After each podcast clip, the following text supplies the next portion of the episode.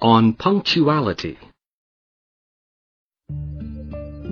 A punctual person is in the habit of doing everything at the proper time and is never late in keeping an appointment. The unpunctual man, on the other hand, never does what he has to do at the proper time. He is always in a hurry and in the end loses both time and his good name. There is a proverb that says, Time flies never to be recalled. This is very true. A lost thing may be found again, but lost time can never be regained. Time is more valuable than material things.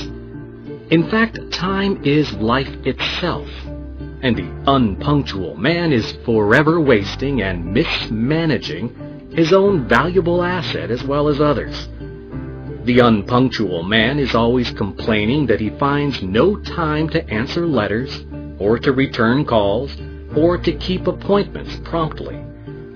But the man who really has a great deal to do is very careful of his time and seldom complains of want of it. He knows that he cannot get through his immense amount of work unless he faithfully keeps every appointment promptly and deals with every piece of work when it has to be attended to. Failure to be punctual is a sign of disrespect towards others.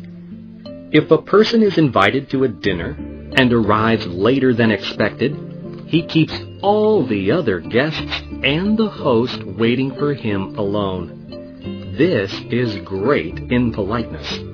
Unpunctuality is very harmful when it comes to doing one's duty whether private or public.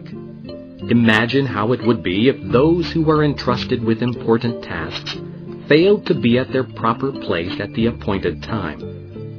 A man who is known to be habitually unpunctual is never trusted by his friends or fellow men. And the unpunctual man is a source of annoyance both to others and to himself.